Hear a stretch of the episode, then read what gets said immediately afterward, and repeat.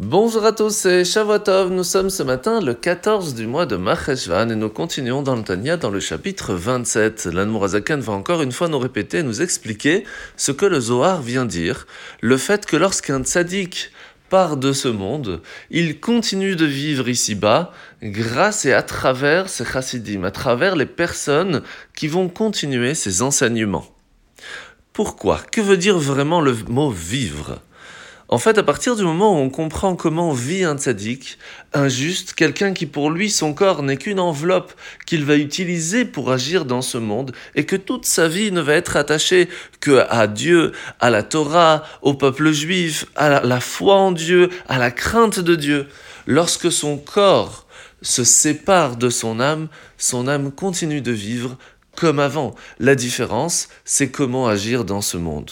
Et c'est pour cela que lorsque ces, chassidim, lorsque les personnes qui vont continuer ces enseignements, continuer sa façon de vivre, vont agir dans ce monde, eh bien son âme, qui est bien sûr une âme éternelle, continuera de vivre ici-bas dans ce monde grâce à cela.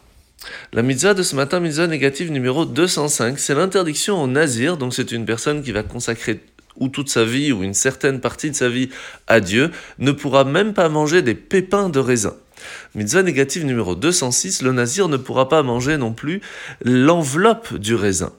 Mitzvah négative numéro 208, c'est l'interdiction de aller quelque part qui va, en fin de compte, lui faire perdre sa pureté, comme par exemple aller dans un cimetière. Mitzvah négative numéro 207, c'est l'interdiction d'aller euh, toucher une personne qui n'est plus vivante et par cela euh, perdre sa pureté, et même si cela parle d'un de ses parents. Alors il y a une chose très importante à se rappeler, le fait que nous sommes peut-être à un moment certainement difficile pour tout le monde, et c'est pour cela que je vais vous raconter cette histoire qui, qui a été racontée par le rabbi juste à la veille de Simchat Torah.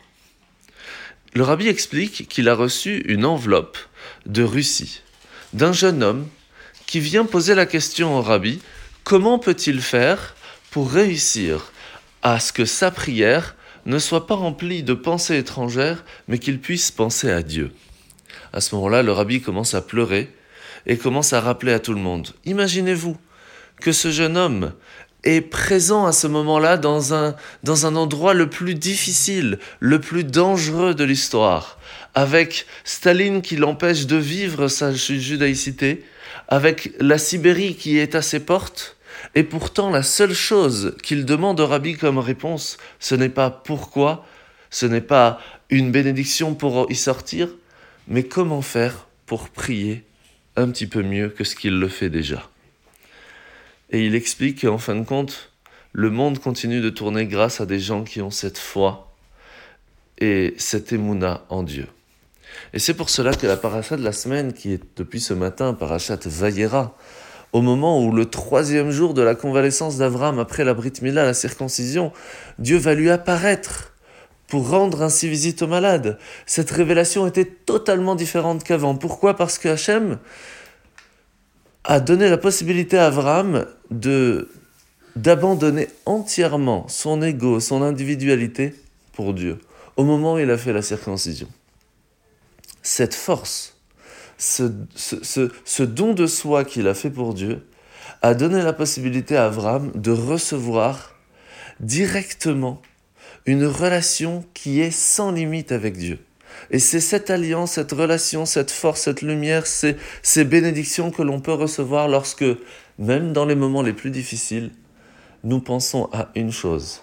Comment peut-on faire plaisir à Dieu? Comment peut-on s'attacher à lui? Et à partir de là, rien ne peut plus nous arrêter. En vous souhaitant de passer une bonne journée et à demain.